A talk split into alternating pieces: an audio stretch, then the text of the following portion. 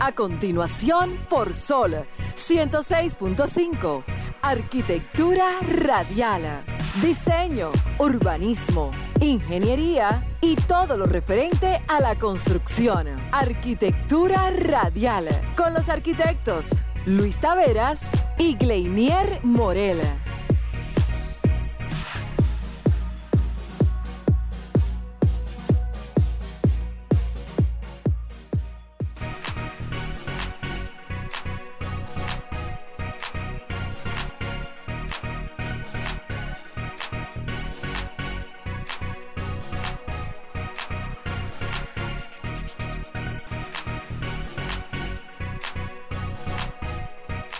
Buenas tardes, arqueoyentes. Acaba de iniciar su programa de todos los domingos, Arquitectura Radial. Mi nombre es Luis Taveras y junto a Gleiniel Morel estaremos compartiendo con ustedes una hora de este domingo todo lo relacionado a la arquitectura, la ingeniería y la construcción.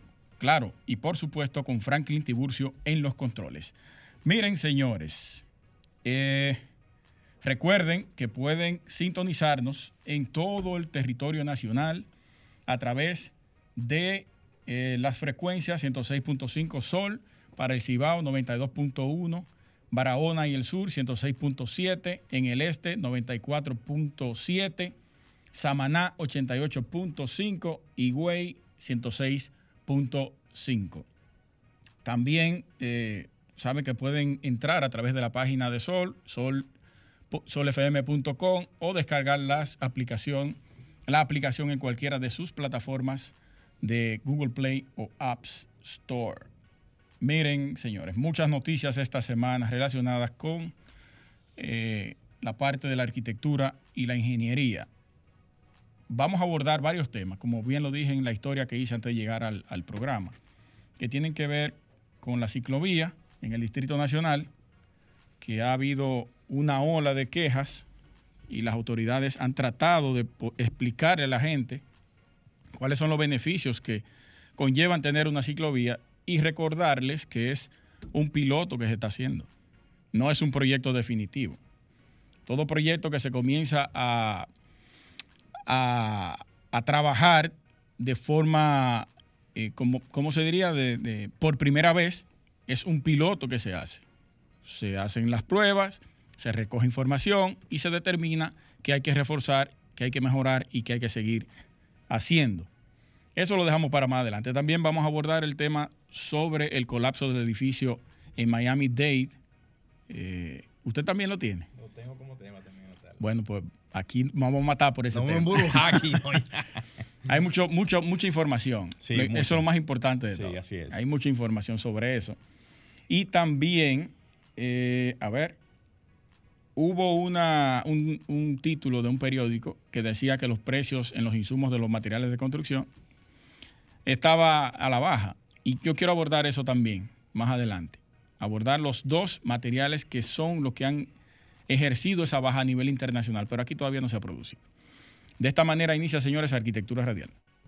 Estimula tus sentidos, enriquece tus conocimientos. Arquitectura Radial. Nos vamos de inmediato con la frase de apertura de todos los domingos. Desde el punto de vista medioambiental, la única forma sostenible de desarrollo urbano son las ciudades compactas y con un centro urbano, por supuesto. Richard Rogers. Cada una de estas ciudades compactas debe tener un centro urbano que las represente. Eso es innegable e inevitable. Richard Rogers, que es uno de los creadores del estilo high-tech, por allá abajo, por finales de los 70, principios de los 80, junto a Norman, Sir Norman Foster. El señor de los señores. Mi padre. Tu papá. Morel, vamos arriba. Hay mucha información. Podemos ir haciendo introducción de algunos temas. Sí, si en dado caso podemos arrancar de una vez, bueno, pues arrancamos también. No, no, de lleno los temas, sino noticias que hay. Y podemos ir tratando en el primer cuarto. ¿Qué usted Vamos arriba. Eh, miren, el 27 de febrero, el presidente Luis Abinader, en su eh, presentación anual de gestión que se hace eh, todos los años, o todos los 27 de febrero, una rendición de cuentas, en el Congreso Nacional, anunció que desarrollará o que se va a desarrollar 102 proyectos de inversión y obras públicas en todo el territorio nacional. Por eso nosotros aquí vivimos insistiendo de que las autoridades, tanto las autoridades privadas, porque son una autoridad en términos económicos, y las autoridades públicas en términos institucionales, así como los gremios, asociaciones y sociedades que le corresponde este tema de la construcción, vivimos abogando para que puedan impulsar, defender y vivir proponiendo cosas para que el sector mejore. Porque miren cómo en ese momento el presidente presentó 102 proyectos destinados específicamente para la parte de la construcción, la ingeniería y la arquitectura. Dentro de ellos están carreteras, esto es para la parte infraestructural, complejos hoteleros, eh, avenidas, circunvalaciones, puentes, reforma y construcción de muelles, zonas francas, y la parte eléctrica también que conlleva un tema de ingeniería y arquitectura. Dentro de esos 102 planes, yo quiero mencionar, Morel, es, a ver, 5, 6, que son para mí los más grandes y los más relevantes por ahora. En primer lugar, que fue una de las motivaciones que más la gente se motivó y se alegró, todo el sector eh, se alegró con esta noticia, fue el Plan Mi Vivienda y el Plan Nacional de Vivienda Familia Feliz, que prometen entregar a, a unas 18 mil familias de escasos recursos, viviendas dignas y de bajo costo. Pero el proyecto es mucho más amplio de ahí. Segundo lugar, Dominicana se construye, dirigido al arreglo de casas con precaria estructura. En tercer lugar está, en mi ranking, claro, no en el ranking del, gobierno. Eh, esto no, esto no tiene tanta relevancia, pero se puede mencionar, no puede ser el número tres. La construcción del malecón de Nagua, que también ejerce una dinamización en términos económicos, y eso tiene eh, un lío ahí por quien ganó la licitación, la gente está al grito con eso. Entonces, en el número 4 está Pro Pedernales. ¿Está bien o mal? Eh, ahí hay un tema serio con eso, ¿eh? porque esa persona ganó en algún momento una licitación para el, oncológico aquí abajo. Y ese hospital tiene un lío del carajo. Bueno. En términos de vicio de construcción y abultamiento de, los precios. Pero eso se lo vamos a dejar a las autoridades. Nosotros solamente estamos aquí para analizar las, los proyectos en términos de arquitectura e ingeniería. Propedernales, que es uno de los más grandes, con una inversión inicial de mil millones de dólares. Es un proyecto urbano inmenso y que va a catapultar en términos turísticos la parte de Pedernales y el sur profundo. Quinto, Miches, que recientemente dio los primeros palazos para el hotel Viva Windham en Miches con una inversión de 3.500 millones de pesos. Eh, y sexto, DR Silicon Beach, el proyecto donde empresas tecnológicas y de innovación, tanto en la parte de la cinematografía y el entretenimiento, podrán conclavarse en ese lugar, en esa zona de, Puerto Plata, y tendrán una potencialización en términos de infraestructura para ejercer la parte del cine. Vimos ahí a, a Vin Diesel acompañando al presidente. Vin Diesel yo no le creo mucho porque vino por aquí por el este y dijo que iba a ser un hangar para cine. Se desapareció varios años, ahora parece que lo va a hacer por, por Puerto Plata. Yo no le creo, pero ahí está haciendo su bulto. Y eso para mí, o para nosotros, que siempre vivimos diciéndolo aquí, eh, es bastante importante. Esos seis puntos dentro de los 102 fueron los que yo pude sacar más rápidamente para poder mostrárselo a ustedes y volver a decirle que la construcción, la arquitectura y la ingeniería son, y se evidenciaron ahora el primer trimestre de este año, el motor de la economía de este y de cualquier otro país a nivel internacional. Eh, ¿Usted tiene algo que agregarle, arquitecto Morel, a ese tema? A ese punto. Bueno, solamente decirte que siempre que se habla de la parte de la construcción, siempre que se habla de la parte de la economía, se tiene que hablar obligatoriamente del tema de la construcción por lo que tú evidenciaste hace poco. Pero lamentablemente existen algunos parámetros que hacen que la construcción, por el tema de la informalidad y por el tema de la digamos, no formación adecuada para lo que es el área profesional, no tengamos esa real incidencia. Y lamentablemente ese tipo de proyectos pueden ser que sea de, buena importancia para lo que es el país y para el desarrollo de todas esas áreas, en cada una de ellas, eh, como la parte turística, la parte, digamos, social, los, los entornos, los, todos los puntos, eh, la parte de las viviendas también, pero necesariamente se necesita del soporte de la parte técnica en la profesión. Y ahí hay un tema para mí, que no se distribuye equitativamente los proyectos que se hacen en el Estado de una manera adecuada para que el desarrollo económico, no solamente del sector, porque una cosa es el sector, y los profesionales. ¿dónde se quedan? Entonces, ahí hay un tema realmente con eso, con la distribución de esos proyectos a nivel nacional y con el entorno de la construcción. ¿Usted está de acuerdo con, con que se, haga- se continúen haciendo los sorteos? Sí. Mm. ¿Usted no? Eh, de cierto modo, no. No. Porque, bueno, Yo me, te van- voy- yo te me voy a van acabar por, por- por lo que voy a decir. Adelante, vamos a ver. ¿Por qué no? Porque cuando tú sorteas una obra con cierta complejidad, ejemplo, hospital, necesita un profesional técnico que sepa de hospitales. Si tú sorteas una obra como un hospital abierto a profesionales, te la puede ganar una oficina o un profesional independiente que nunca haya ejercido en su vida y se topa con este proyecto. ¿Qué es lo primero que va a hacer? Porque no tiene la capacidad para, para, para responder por eso. Vende el proyecto a una firma o a una empresa que sí haya tenido experiencia en eso. Entonces ahí comienza a distorsionarse el tema de los sorteos. Lo único. La licitación No, está bien, Dele, adelante. dele, adelante. Lo, lo único que yo a a acotar en ese sentido es que recuerda que aquí los términos de referencia siempre son los que se tienen como medio en el aire. Porque tú le puedes dar la construcción de la parte, digamos, física, o sea, la, la parte. Pero en sorteo no hay, no hay término de referencia. No, lo que quiero decir es que si tú, le, si tú le aplicas lo que tú estás diciendo para separar las actividades en un proceso constructivo, tú le puedes dar la oportunidad a que todo profesional que pueda hacer la construcción per se lo pueda hacer.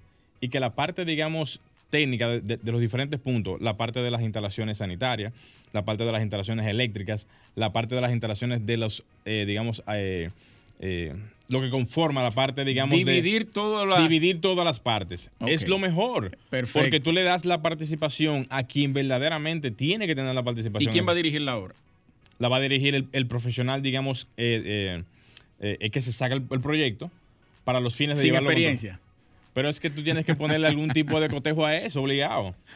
No hay forma de cómo tú darle, el, eh, o, o a menos que tú lo pongas a una firma de consultores o, un- o una firma de supervisión que sea la que lleve el proyecto para que garantice realmente cómo se hace realmente, para que garantice que ese proyecto se va a hacer bajo las normativas como se corresponde. Y qué bueno que usted tocó el tema de los consultores.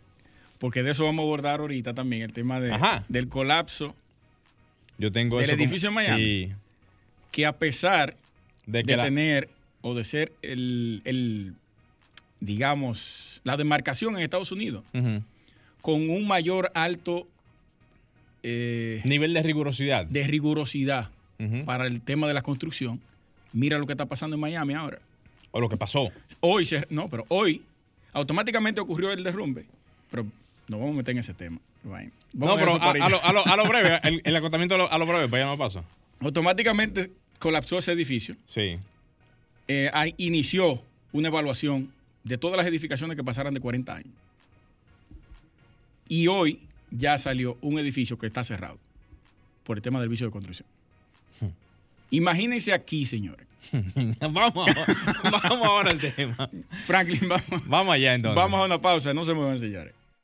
Estás escuchando Arquitectura Radial. Ya volvemos. Estás escuchando Arquitectura Radial. Señores, continuamos en Arquitectura Radial. Para los que están esperando sus palabritas claves, ya que la semana pasada no pudimos hacerlas, la primera es contexto. Esa es la primera palabra clave del sorteo de pinturas magistral. A propósito de la revista Arquitexto, que nos acaba de llegar, la última edición, ¡Huepa! la tengo escondida, ¿tú no la vi? Yo miré para los lados aquí, no la vi. Hay que rifarlo ahorita. Está bien, está bien. Miren, nosotros nos rifamos moneda. también la- Con, una- ¿Con qué, con qué? Que usted y yo nos rifamos para que la gente sepa la revista aquí. Ah, sí, claro, claro. Señores, eh, antes de nada, mandarle un saludo muy especial a Andri Suazo Luna, encargado de las inspecciones de edificaciones de planeamiento urbano del Ayuntamiento de Baní. Para ti, Andri, un saludo muy especial aquí desde cabina. Así que donde quiera que estés, eh, un abrazo desde, desde Arquitectura Radial. Saludos para él. Señores, miren, fallas estructurales del edificio en Miami pueden parecerse a edificaciones aquí en el país. Miren, el Champlain Towers South, ubicado en, la, en el, sur, Surside, Florida, según las últimas informaciones en reporte, mostraba un deterioro en el edificio desde hace más de 10 años. Oigan eso, ¿eh? Un informe de ingeniería en 2018 halló que el área junto a la piscina en la planta baja del edificio estaba sobre una losa de concreto que, tenía en ese entonces serios, pero muy serios daños estructurales y necesitaba, o sea, necesitaba de extensas reparaciones. El informe también encontró un agrietamiento abundante en diferentes áreas como columnas de concreto, vigas, eh, losas, principalmente en el estacionamiento, y eso mostraba o daba pie a que verdaderamente la estructura ya tenía ya problemas visiblemente claros de que algo no estaba mal. Señores, los edificios en Estados Unidos no se caen así. Esto pareciera ser un fenómeno más bien de una condición de un país tercermundista y no una condición de un país como lo es Estados Unidos, que tiene tantos, pero tantos niveles de seguridad, de, rigurosidad, de verificación y de seguimiento a todo lo que tiene que ver el, el tema de las estructuras y edificaciones en Estados Unidos. Recuerden ustedes que las normas de construcción son pero muy, muy, pero muy exigentes y eso da muestra de que algo así en esta edificación, si pasa, debe de pasar por razones muy fuera de lo que es la parte de la, o sea, del asunto constructivo. Para mí tiene que ver en este caso con el mantenimiento de la edificación, un punto muy importante, y también de las modificaciones adicionales que se hicieron a lo largo de los más de 40 años que tenía ya este edificio en las cargas en el techo del edificio, que de seguro, de seguro no estaba diseñado para soportar este tipo de eh, adicionales en lo que era la estructura del edificio. Este último dato, señores, pone a la mira, lamentablemente, a República Dominicana, nada más y nada menos, porque eh, nos sitúa en la siguiente pregunta. República Dominicana revisa las construcciones de más de 40 años después de haber sido construidas? Señores, la, respuesta es sencilla, lamentablemente no. A pesar de que las condiciones climáticas de Miami son de cierta manera más o menos parecidas a las de República Dominicana, principalmente en las costas del país, lo que asimila considerablemente que las condiciones de ambos entornos sean más o menos similares.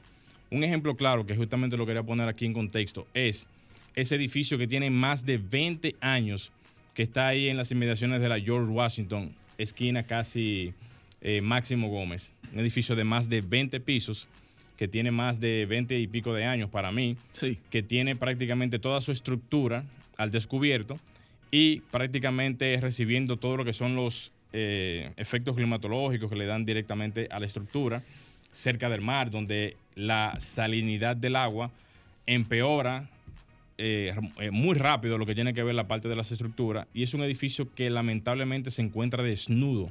Cuando digo desnudo es que no tiene ningún tipo de capa eh, de terminación como pañete o algún tipo de, de revestimiento que pueda ayudar a que la condición del edificio pueda resistir un poquito más lo que tiene que ver las inclemencias de la naturaleza.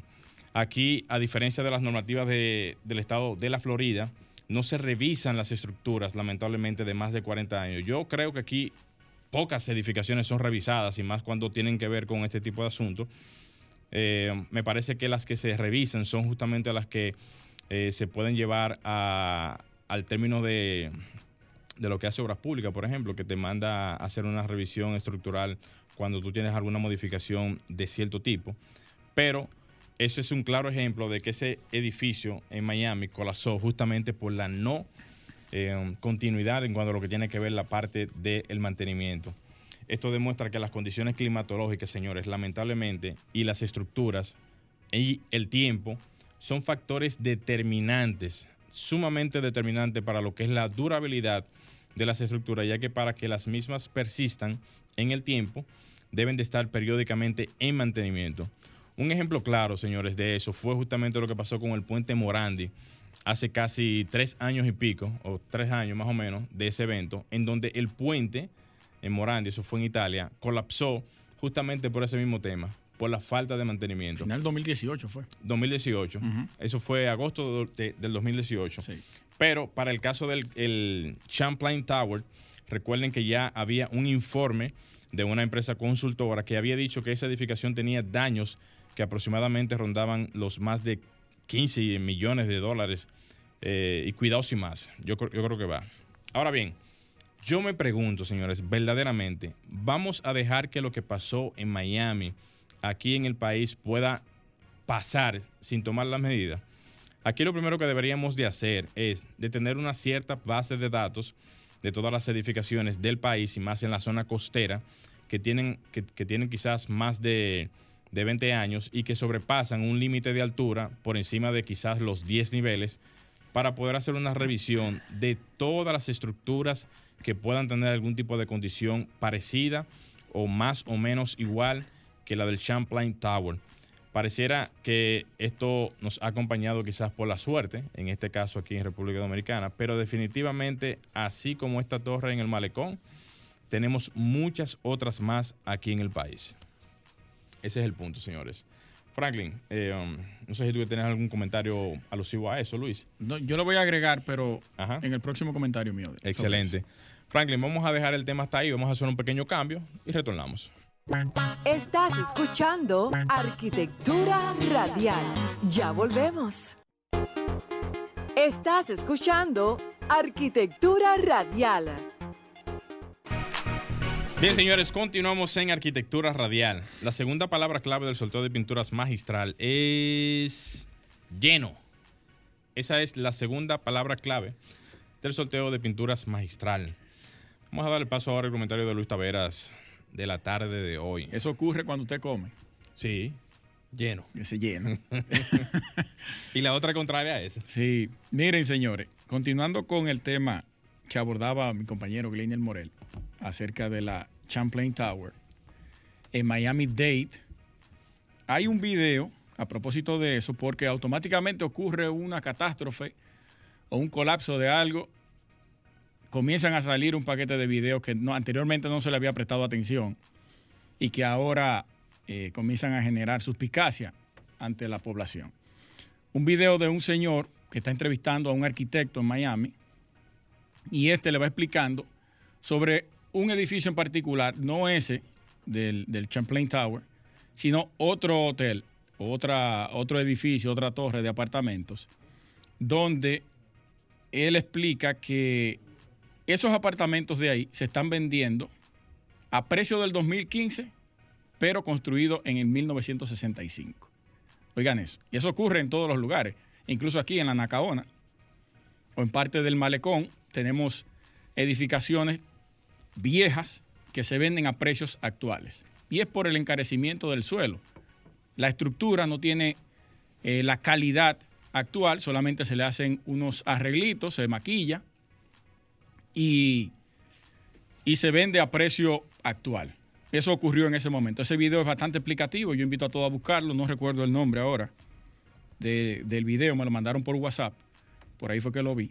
Pero el, hombre trata una serie de irregularidades que se vienen practicando hacía mucho tiempo ahí en esa zona de Miami con relación al, al trabajo de los techos, eh, las filtraciones que te dañaban la estructura, te corroen el acero, te dañan el estuco, los interiores, todo. Entonces los ingenieros lo que hacen es curarte, digo ingeniero porque ese es el término que él usó ahí, en la profesión que él usó. Curarte el edificio por fuera, pero el edificio está enfermo por dentro. Y eso es muy importante tenerlo en cuenta. Y miren cómo nos, nos da en la cara, muy bien lo decía el compañero Morel, esa situación. Y nosotros aquí tenemos un problema serio en las estructuras. Serio. Y yo sé que nos van a llamar después que termine el programa o nos van a escribir diciéndonos que no, que eso es mentira. Pero ellos lo saben que sí. Donde van ocho varillas te ponen seis. o donde van seis te ponen cuatro, para ahorrarse dos varillas. Y multipliquen eso por 600 quintales de varilla en una edificación. ¿Cuánto le deja eso de beneficio? Eso por un lado.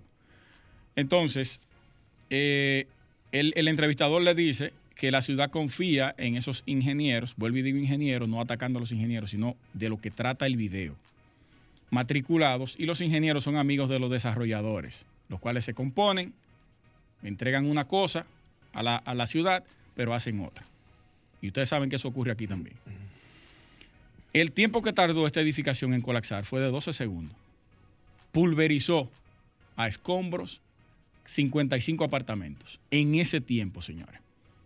Hay muchas hipótesis acerca del colapso de esta edificación que yo voy a ir eh, detallando brevemente eh, cuáles, cuáles se han planteado, cuáles hipótesis se han planteado.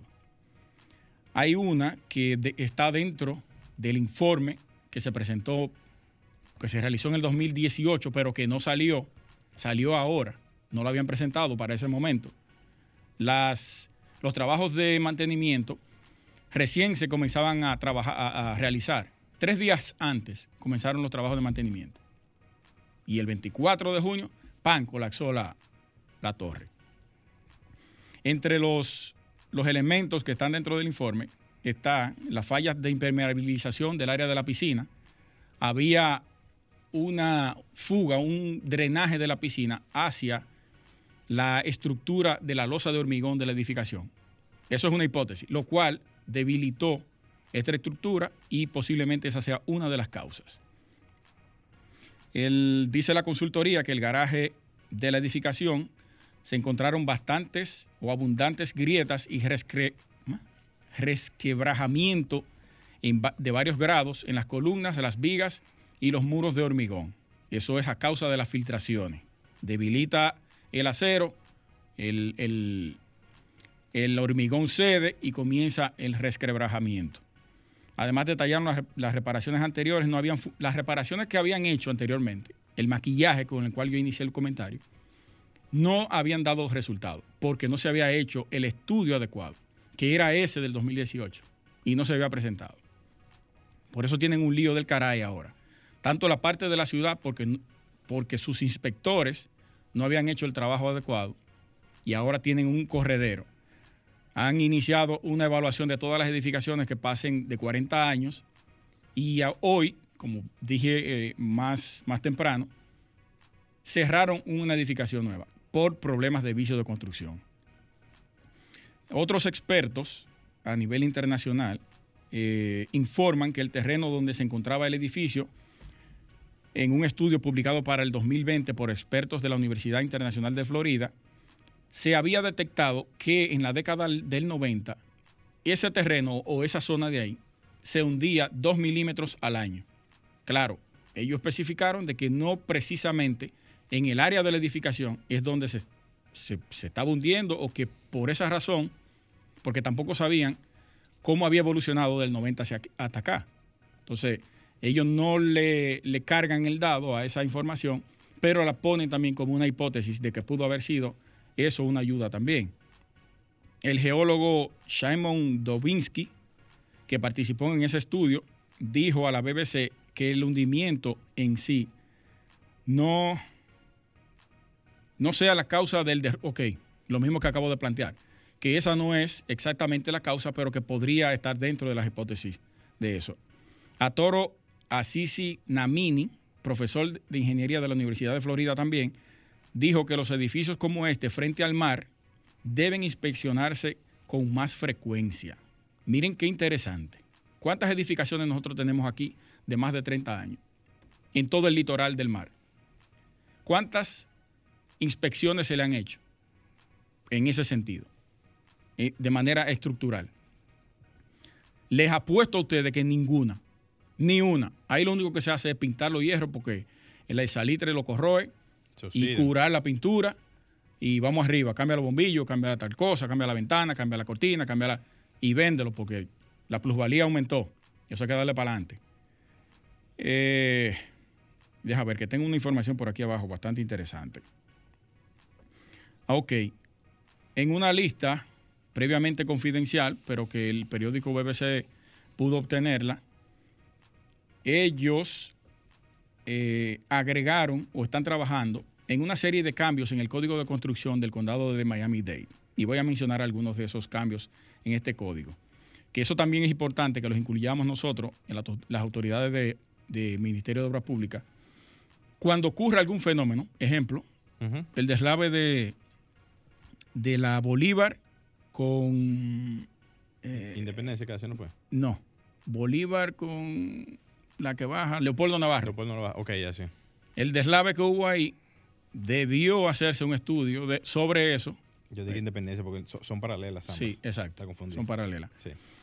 Hacerse un estudio y presentarse el informe ante la sociedad y decir, mira, pasó esto y esto y esto. Vamos a agregarle al tema de uso de suelo o estudio de suelo tal cosa. Que para usted poder trabajar en este tipo de, excavación tiene que reforzar de esta manera. Porque se marca un precedente. Actualizar cada vez que pase algo, incluirle un elemento nuevo, que eso es lo que están haciendo ahora. Ellos incluyeron en, este nuevo informe, en este nuevo eh, código, una legislación para acelerar el requisito actual que es de la recertificación de los edificios cada 40 años. Quieren disminuirla a 20. Reglas para reforzar los fondos de mantenimiento para condominios y proyectos de viviendas asequibles. Eso es para evitar que en la asociación de, condominios, usted sabe que hay una administración, usted paga mantenimiento, pero muchas veces el cumplimiento de ese mantenimiento no se realiza. Quien administra el dinero se lo lleva, se lo roba y no ejerce lo que tiene que hacer en mantenimiento del edificio. Y ahí es que comienzan eh, ese tipo de cosas. Inspecciones a prueba de agua y diques en los requisitos de recertificación. Un estudio sobre los impactos del aumento del nivel del mar en los garajes de niveles inferiores como el de Champlain House con problemas de inundaciones reportados, porque hay que saber que ese, ese terreno de ahí fue creado, esa isla de, Miami-Dade era un pantano y ellos fueron rellenando todo eso y, crearon esa zona tan lujosa de ahí. Otra propuesta requería que los inspectores privados notifiquen a los reguladores de Miami-Dade si descubren peligros estructurales en un edificio. Según las reglas actuales, solo están obligados a notificar al gobierno local a cargo de la recertificación. Y eso tiene mucho que ver con la aplicación que usted está implementando en el código. Que todo el que pueda generar una alerta la pueda someter ante las autoridades locales. Iba a hacer un, acotamiento final en ese sentido, pero continúa. Ok. Ya nada más me quedan dos puntos para cerrar. Más ayuda económica para las asociaciones de los condominios, que es lo mismo que trataba ahorita. Lista de quienes viven en los apartamentos, es decir, una nueva regla que establece que los edificios residenciales deben mantener registros de ocupantes que se actualizan cada seis meses. Eso es seguridad perimetral. Reducir el tiempo a la mitad y comenzar a exigir las recertificaciones cada 20 años, que fue lo que traté en principio de los puntos. Miren, ya para pasarle la, palabra, eso que acaba de ocurrir en Miami nos debe poner la barba en remojo, como se dice. Hmm. Nosotros aquí no tenemos la rigurosidad de inspección de los de las edificaciones construidas, no, de las edificaciones en construcción o que se van a construir. Imagínense construida ya con 40, 50 años. Cuando ocurre algún fallo es que vamos corriendo a atenderlas. Ejemplo vivo, el parqueo de la José Reyes en la calle, en el malecón, en el, ¿cómo que se llama? El, edificio que mencioné ahorita. Sí, no, no. El edificio de parqueo que está en la zona colonial. Mm, eh, no recuerdo la calle, pero. ¿Cómo se llama la calle peatonal del el Conde? De la calle José Reyes con Conde. El, edificio de parqueo que hay ahí. Tenía ya más de cinco años con una grieta en el techo. Y lo que le ponían era puntales de metal para soportar. Y se seguían parqueando la gente porque son como locos. son como locos. Yo, yo la verdad que no entiendo. Hicimos una denuncia a través de una persona y ahí las autoridades activaron la alerta y cerraron el parqueo. Por suerte no ocurrió nada, pero tratemos de evitar este tipo de situaciones, señores. Bien, Luis, justamente lo que quería acotar era decirles a, los que están, o sea, a los que nos están escuchando, que el proyecto que estamos tratando de presentar es justamente para poder tener un levantamiento real de todas las edificaciones que existen a nivel nacional, tanto las que se están haciendo como las que ya se han hecho, y que estas edificaciones puedan tener una especie de data que con eso le, podríamos... Esa es la aplicación que usted está presentando. Sí, la aplicación, exactamente. Es un proyecto para entrar en materia que estamos desarrollando o que ya hemos desarrollado para poderlo implementar en el código una vez podamos tener la oportunidad de estar ya dentro en esta nueva eh, contienda electoral que se va a dar eh, que, se, que se va a dar el próximo 22 de julio eh, y que estamos tratando de llevar con la finalidad de poder dotar al CODIA y a las instituciones de una herramienta en donde ellos puedan tener información real y en tiempo o sea, las 24 horas del día, los 365 días del año. Eficientizar ese trabajo. Claro, porque aquí hay muchas construcciones que se dan en el entorno informal que no tienen una estructura, eh, digamos, de revisión en lo que tiene que ver la parte arquitectónica, estructural, sanitaria y todo eso. Y es lo que hace que se construya sin verificar lo que se está haciendo. En el próximo tema que, eh, voy a comentar. ¿El próximo domingo? No, ahora. en el próximo tema, voy a hablar un poquito de un caso que pasó justamente en Barahona, donde una pared se cayó y mató a un niño de 15 años. ¿Cuándo fue eso? Eso fue en estos días. Eso fue hace como un día o dos días. Wow. Muy reciente. Y eso, eso da a entender realmente de que, la de, que la informalidad todavía es la muestra de que muchas de las edificaciones que existen en el país son las causantes de este tipo de, de desgracia. Vámonos al cambio, Franklin. Estimula tus sentidos, enriquece tus conocimientos. Arquitectura radial. Bien, señores, continuando en arquitectura radial. La última palabra clave, que por cierto es contraria o parecida a la anterior, contraria, es vacío. La, la otra era lleno y este es vacío. Usted se la puso a la hembra hoy. Sí, bien Para fácil para que no se quejen del domingo pasado que no hicimos palabras claves. Señores, recuerden eh, incluirnos en su WhatsApp al WhatsApp de Arquitectura Radial 829-630-8811. 829-630-8811 y escríbanos por ahí sus inquietudes relacionadas a los temas que tratamos aquí. Excelente. Brevemente, en estos días salió un artículo que decía que la pandemia provocó un aumento en la informalidad. Eso no es extraño porque la informalidad en el mercado laboral dominicano ha registrado poco a poco. ¿Eso es cierto? Sí, claro. Ha registrado poco a poco un aumento. Primero por los, eh, los pocos trabajos formales que existen y los despidos que se han hecho durante un tiempo por las empresas que han, muchas de ellas quebrado y no han estado quizás produciendo lo que en la cotidianidad antes del COVID se producía. Y también por una obvia realidad de que la gente realmente tiene que buscar qué hacer. Entonces, en el caso de la construcción, o más bien antes de eso, había un crecimiento de 3.2%, que era en los periodos 2021, y los sectores que más o menos crecieron un poco fue el de la construcción, el comercio y el transporte, pero yo en este caso voy a hablar del tema de la construcción. Miren, la informalidad cobra vida es porque aún se sigue reflejando que los procedimientos análogos para la solución en lo que tienen que ver los procesos de hoy en día ya no tienen cabida en esta sociedad totalmente conectada y digitalizada de hoy en día. Eso demuestra, Luis, una vez más, que las políticas sociales y de solución de problemas aún no se muestran con total eficiencia porque vivimos en una época totalmente digital, pero trabajamos de manera análoga. O sea, procesos que tienen que ver con el día a día todavía se siguen manejando de una manera obsoleta. La Organización Internacional del Trabajo define la labor informal como una actividad remunerada que no está registrada, ojo con esto, regulada y protegida por los marcos legales o normativos. Los trabajadores informales no cuentan, lamentablemente, con contratos de empleos, protecciones laborales, protección social o representación. Eso demuestra, lamentablemente, que la informalidad es una total improvisación de las actividades diarias, sin más en el área de la construcción.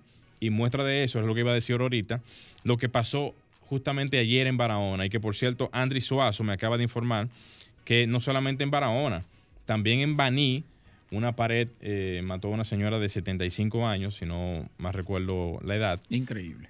Y eso demuestra, señores, lamentablemente, de que la informalidad, lamentablemente, la informalidad es la causante de este tipo de situaciones. Porque yo te apuesto, todo lo que tú quieras, yo te apuesto, que por ahí no pasó ningún tipo de nivel de rigurosidad a nivel de verificar la profundidad de, de ese muro, si, si se hizo realmente con los criterios que se debe de hacer, si se hizo aunque sea mínimamente un pequeño sondeo de estudio de suelo. Se colocaron bastones, se rellenaron. Si se rellenaron, columna, de amarre. nada de eso. Entonces, lamentablemente eso de seguro no pasó por ninguna institución del Estado y eso de seguro lo hizo alguien, como ya lo he dicho anteriormente, del área de la informalidad. Lo que demuestra una vez más, lamentablemente, que la informalidad nadie la controla. Oigan bien, nadie controla la informalidad, ni mucho menos se supervisa. Y nosotros, los profesionales de la construcción, somos peores aún. ¿Tú sabes por qué? ¿Por qué? Porque cuando tú ves a una persona que está incurriendo en un acto de informalidad, tú te quedas prácticamente con los brazos cruzados. Porque yo estoy cansado de ver gente construyendo en la calle y todo el mundo lo ve, que no tiene ningún ribete de formalidad. ¿Y usted lo reporta? Yo no lo reporto porque no tengo la estructura. Para eso estoy haciendo el proyecto de la Ah, aplicación, para tener un- una, un- una plataforma para poder hacer todo lo que se supone que se debe de hacer Muy y que no se hace. Muy bien. Porque, lamentablemente, esa muerte de ese niño de ayer y hasta la señora del día de hoy, lamentablemente sobrecae sobre todos nosotros. Porque ver ese tipo de cosas es lo que le, le da a entender a uno de que la responsabilidad uno no se la puede dejar solamente al Estado. El Estado no puede estar encima de todo, no puede estar encima de las personas, no puede estar encima de, de- tú como ciudadano, no puede estar encima de todo. Entonces, yo en esta ocasión quisiera aprovechar, ya que lo estaba mencionando ahorita, de decirles a todos ustedes que el proyecto justamente que tengo para lo que es el COVID es justamente con esa finalidad de dotar de una estructura en donde se puedan tener informaciones reales en tiempos reales de todas las construcciones en el país y que éstas reflejen obligatoriamente el tener el uso de un profesional al frente de estas construcciones que lamentablemente en más del 60% de las construcciones en el país no se tienen. Ese es el tema para darle paso a usted, colega. Franklin. Eh, miren, señores. Ese es un punto bastante interesante y delicado. Delicado, porque siempre ocurre cada vez que hay temporada ciclónica en el país. Vemos evidenciado qué son, cuáles son los trabajos que tenemos en el sector construcción. Yo quiero hablar rápidamente, porque ya se nos está terminando el tiempo, sobre una inquietud que ha tenido la gente hace un tiempo ya, desde que se comenzó a implementar la ciclovía. Las ciclovías, señores, eh, nacen en el momento en que todos y todas tenemos la necesidad y el derecho de movilizarnos, no importa en qué. En este caso, la bicicleta. Hugo decía en, un video explicando las ventajas y las bondades de la ciclovía, de que se tomó la, la Avenida Bolívar porque es la más adecuada para eso. Te conecta con tres universidades, con cuatro casi, porque la UAS está ahí en la alma mater. Tiene eh, un sistema de alborado, ar- alborado, arbolado, Ujú. caramba, casi en todo su tramo, su trayectoria, hasta la Jiménez Moya. Ahí baja y te conecta con el metro allá abajo. Tú puedes montar tu bicicleta en el metro y continuar tu recorrido en bicicleta. Eso, es- eso es parte de las ventajas de eso. Hay una falsa, según me puse a investigar en- en- en- a nivel internacional, sobre que las calles son para su majestad el carro, el carro. Que el carro, que las calles son para que los vehículos anden a la velocidad que ellos quieran. Estas surgen, para que tengan una idea, solo para movilizar a personas y cosas de un lugar a otro. Para eso son las avenidas. No podemos quitarle el derecho que tienen las bicicletas, porque nuestra ciudad no está diseñada para tener ciclovías en las aceras. Usted me dirá, bueno, porque se aguanten. No, las cosas hay que iniciarlas. Y si se ponen a investigar ahora, luego de mi comentario, pongan ciclovías en Google, le va a aparecer una serie de avenidas con el mismo tamaño, las mismas dimensiones que la Avenida Bolívar, con su ciclovía ahí. Lo que pasa es que la educación vial que tenemos aquí no queremos implementarla, pero si vamos a Estados Unidos, somos los más respetuosos de las leyes. Hay varios mitos sobre la ciclovía y voy a mencionarlos rápidamente. Primero, que incrementan el congestionamiento vehicular.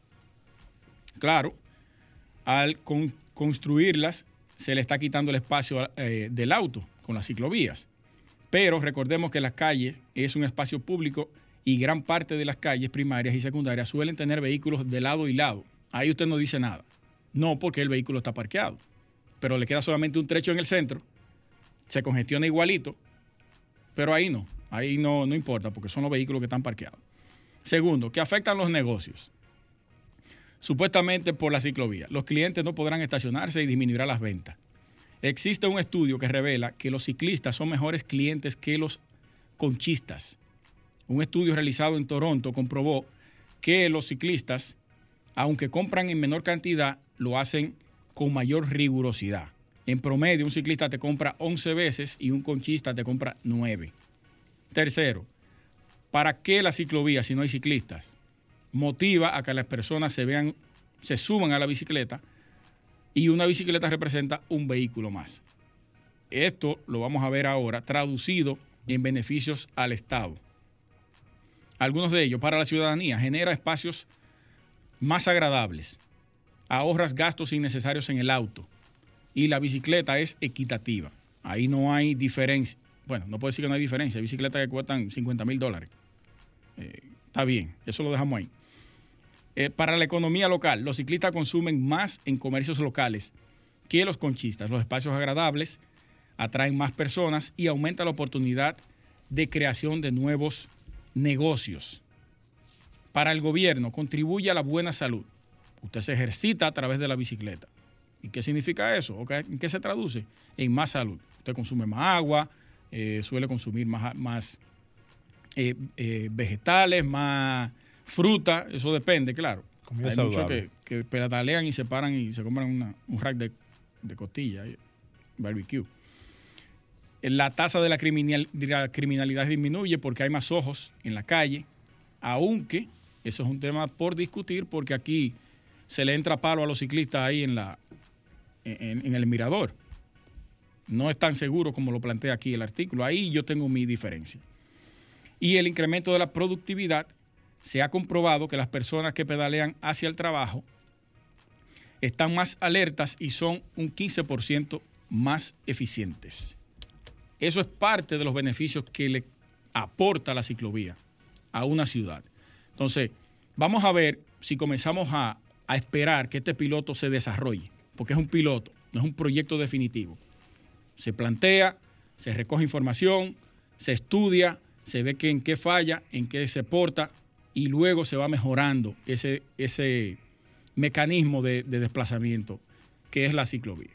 Ahí está, vamos a tomar... La llamada. De inmediato la llamada de pintura magistral. Vamos arriba, señores. Desde los Estados Unidos, Sol 106.5, la más interactiva. Buenas tardes. Hola, buenas. Vamos a ver, señora, a ver quién es el ganador o la ganadora de la tarde de hoy.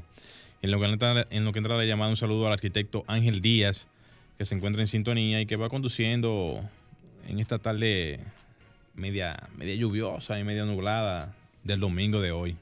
Sí, sí. ¿A quién tenemos en línea, Franklin? Todavía. Buenas. Bueno. Bueno, si no parece que Parece que la tormenta Elsa se ha llevado muchas muchas de las líneas, seguramente. Paralizó la, la gente. Lo paralizó. Bueno, Franklin, si no hay otra llamada en el, en, el, en el transcurso, vamos a tener que despedir el, programa por la tarde de hoy y guardar esa, esa, cubeta de pintura magistral para la próxima semana. ¿Se puede sumar? No, no. No, no, ¿cómo sumar? Cada domingo viene una cubeta. Señores, ya será hasta el próximo fin de semana donde nos encontraremos nuevamente aquí. Estuvieron con ustedes Luis Taveras, Franklin Tiburcio en los controles y un servidor Gleiner Morel. Hasta la próxima.